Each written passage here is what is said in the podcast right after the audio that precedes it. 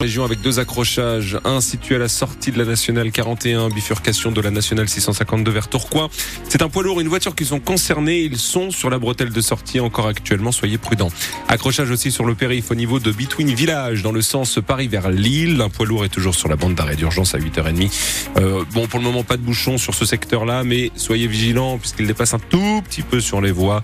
Ça risque un suraccident ailleurs. Ce sont les bouchons habituels à cette heure-ci. La météo de ce jeudi, on nous annonce nuages et pluie encore aujourd'hui, Thomas oui, Nuages ce matin, averse cet après-midi avec des températures qui seront comprises pour les maximales entre 10 et 12 degrés. Attention également au vent puisqu'on nous annonce des rafales pouvant aller jusqu'à 90 km heure. Et cette question ce matin, un adolescent peut-il être interdit de cours à cause de sa couleur de cheveux. C'est ce qui arrive en tout cas à Renatan, scolarisé à Valenciennes au lycée privé La Sagesse. Fin novembre, ce jeune homme qui est âgé de 16 ans s'est teint les cheveux en rose. Depuis cette coloration et après plusieurs avertissements, Renatan n'a plus le droit d'aller en classe. Il fait cours, mais depuis une salle de permanence, dans son règlement, le lycée interdit en effet les couleurs fantaisistes pour les cheveux.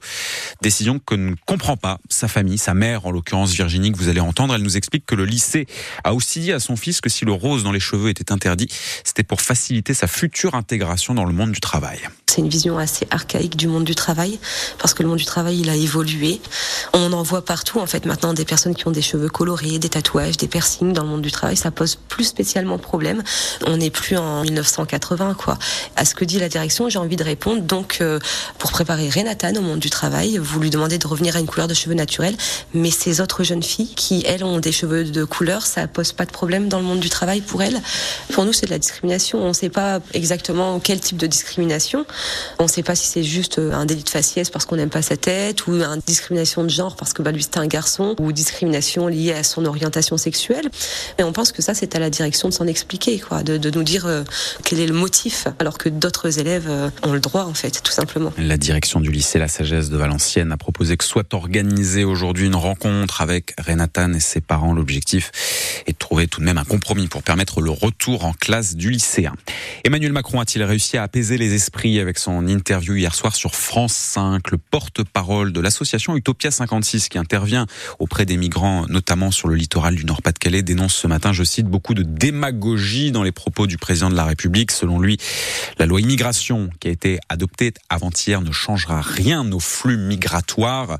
Le chef de l'État est aussi attaqué ce matin pour ses propos hier soir sur Gérald Depardieu, Gérard Depardieu, victime selon lui d'une chasse à l'homme après la diffusion d'une enquête de complément d'enquête. Un passeur mis en examen après le naufrage d'un bateau de migrants. Passeur, c'est en tout cas euh, comme cela que le présente le parquet de Lille. Cet homme de nationalité irakienne a été placé en garde à vue en fin de semaine. Il est désormais placé en détention et accusé d'homicide involontaire puisque ce naufrage a fait un mort. Nous en avions parlé euh, ici même. Un homme retrouvé sur la plage de Sangatte. Le foot avec la dernière journée de Ligue 1 de l'année 2023. C'était hier soir. Le LOSC s'est incliné à Strasbourg. Deux buts à 1. Le Racing Club de Lens battu de son côté par l'OGC Nice. 2-0. Double défaite pour les clubs nordistes. Heureusement qu'il y a les vacances finalement parmi les clubs qui s'en sortent mieux. Lyon qui a battu Nantes 1-0 et qui sort de la zone rouge. Le PSG reste premier de Ligue 1 après sa victoire 3 buts à 1 face à Metz.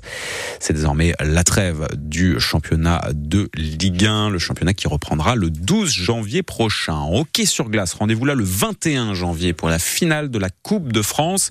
Dunkerque hier s'est qualifié en battant Chambéry. Les Corsaires qui joueront donc à Bercy face aux Brûleurs de loup de Grenoble, club de Ligue Magnus. Dunkerque évolue en national. C'est la première fois qu'un club de deuxième division accède à la finale de la Coupe de France de hockey. Donc les Corsaires